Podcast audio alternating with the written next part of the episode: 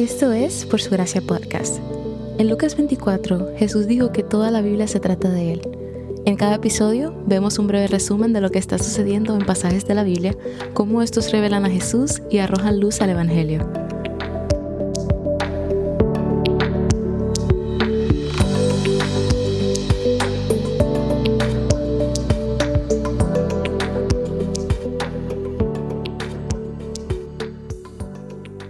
Después de décadas de espera, en el episodio anterior vimos a Dios cumplir su promesa de 25 años a Abraham, su hijo Isaac.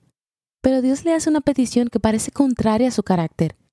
Le dice que vaya a un monte llamado Moria y que ofrezca a su hijo en sacrificio. Esta historia nos lleva a hacernos muchas preguntas inquietantes como ¿qué clase de Dios pediría esto? ¿Está Dios ordenando el sacrificio de un niño? ¿Por qué Dios le prometería a Abraham un hijo y luego se lo quitaría?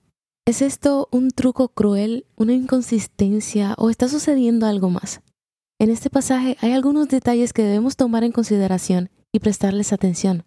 Primero que nada, Deuteronomio 12:31, Deuteronomio 18:10 y otras partes de la escritura especifican que los sacrificios humanos son abominación para Dios. El versículo 1 del capítulo 22 dice que Dios probó a Abraham.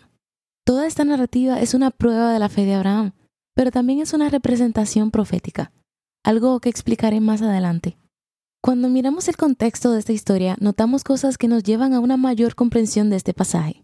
Por ejemplo, si leen en sus Biblias, Dios se refiere a Isaac como el único hijo de Abraham, lo que sabemos que no es literalmente cierto, porque también está Ismael. Pero en términos de la exclusividad del pacto de Dios con Abraham, Isaac es el hijo de la promesa promesa que ha tomado un largo tiempo en cumplirse y que Abraham intentó alcanzar por sus propios medios. Abraham sabe que Dios no le va a hacer matar a Isaac, o que si lo hace, Dios lo resucitará de entre los muertos, que por cierto es lo que explica el autor del libro de Hebreos en el capítulo 11, versículo 14.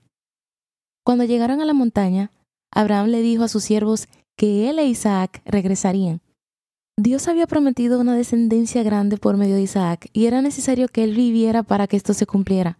Así que Abraham confió en que Dios podía, si era necesario, traerlo de vuelta a la vida, porque después de todo, Dios había resucitado dos cuerpos que estaban como si fueran muertos, para hacer nacer a Isaac. La intención de Dios siempre fue que Isaac viviera, pero que la fe de Abraham fuera puesta a prueba. Dios conoce nuestros corazones, pero las pruebas que nos hace pasar nos revelan lo que realmente creemos. Muchos de nosotros, incluyéndome en el pasado, imaginamos a Isaac como un niño pequeño cuando esto sucedió como de 5 o 6 años, pero la mayoría de los historiadores judíos dicen que probablemente tenía 25 a 30 años. E incluso la lógica nos dice que un niño pequeño no podría llevar la gran cantidad de madera necesaria para un sacrificio de animales en una montaña. Isaac como mínimo habría sido un adolescente. También cualquiera que es lo suficientemente fuerte para llevar madera a una montaña es lo suficientemente fuerte para resistir a su padre anciano. Pero Isaac no se resiste, voluntariamente se ofreció. Y cuando está en el altar, vemos una aparición del ángel del Señor que los detiene y proporciona un sustituto, tal como Abraham dijo en el capítulo 22, versículo 8. Cuando todo esto sucedió, Abraham declaró uno de los nombres de Dios. En la escritura, las personas reciben nombres basados en lo que hacen. Es una función de su actividad o de su carácter. Abraham llama a Dios el Señor que provee. Jehová Jireh. Los nombres de Dios nos hablan de su carácter y de sus acciones. Dios reitera una vez más su promesa a Abraham a través de Isaac y le dice, en tu descendencia serán bendecidas todas las naciones de la tierra. Luego, en el capítulo 23, Sara muere y Abraham negocia un lugar de entierro para ella. La razón por la que esto es de gran importancia es porque aquí tenemos a Abraham comprando una parcela de tierra en Canaán, la misma tierra que Dios le prometió la tierra actualmente habitada por sus enemigos, y tradicionalmente Abraham hubiese regresado a la tierra de sus padres, a enterrar a su esposa, pero decide comprar un pedazo de tierra en Canaán. El Señor le ha provisto con riquezas y Abraham hace, por así decirlo, un pago inicial de la tierra que pertenecerá a su descendencia. ¿Cómo apuntan a Jesús y el Evangelio los pasajes de hoy? La historia de Abraham e Isaac adquiere un significado mayor cuando lo vemos en el contexto de una representación profética. A lo largo de la Biblia, Dios pidió a profetas que representaran las cosas que Él dijo que haría, que hicieran cosas que representaban a Dios mismo, lo que es llamado representación profética.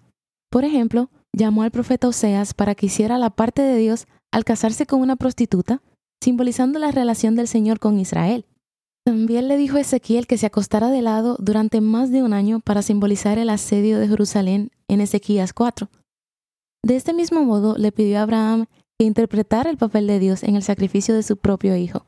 Toda la Biblia apunta a Jesús, y eso es especialmente cierto en Génesis 22. Este pasaje es como una cerradura y Jesús es la llave. Tanto Isaac como Jesús son hijos amados, tan esperados que nacen en circunstancias milagrosas. Ambos hijos llevan la madera que va a ser el instrumento de sus muertes en sus espaldas. En ambas historias, el padre lleva al hijo a una montaña y el hijo lo sigue obedientemente hacia su propia muerte. Pero a diferencia de Abraham, el Hijo de Dios sí es sacrificado. Dios sí ofrece su Hijo a la muerte para que tú y yo podamos ser salvos. El versículo 14 del capítulo 22 dice, en el monte del Señor se proveerá. Esta montaña en la tierra de Moriah, donde todo esto tuvo lugar, es exactamente donde Salomón construyó su templo, y también el tramo de montañas donde Jesús fue crucificado. Sobre el monte del Señor, el Hijo de Dios fue provisto. Y es en esto donde veo el carácter de Dios revelado en el día de hoy. En las mismas palabras de Pablo en Romanos 8:32, el que no negó ni a su propio Hijo, sino que lo entregó por todos nosotros, ¿cómo no nos dará junto con Él todas las cosas?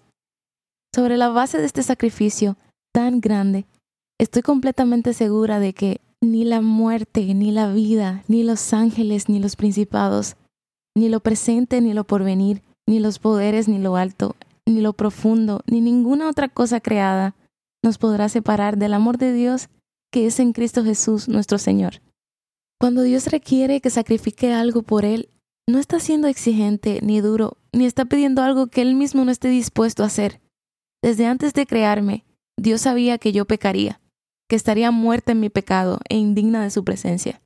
Pero desde antes de la fundación del universo, Él no dudó en ofrecer el sacrificio más valioso, más importante, lo más preciado, su propio Hijo, para que hoy yo pueda ser llamada hija de Dios.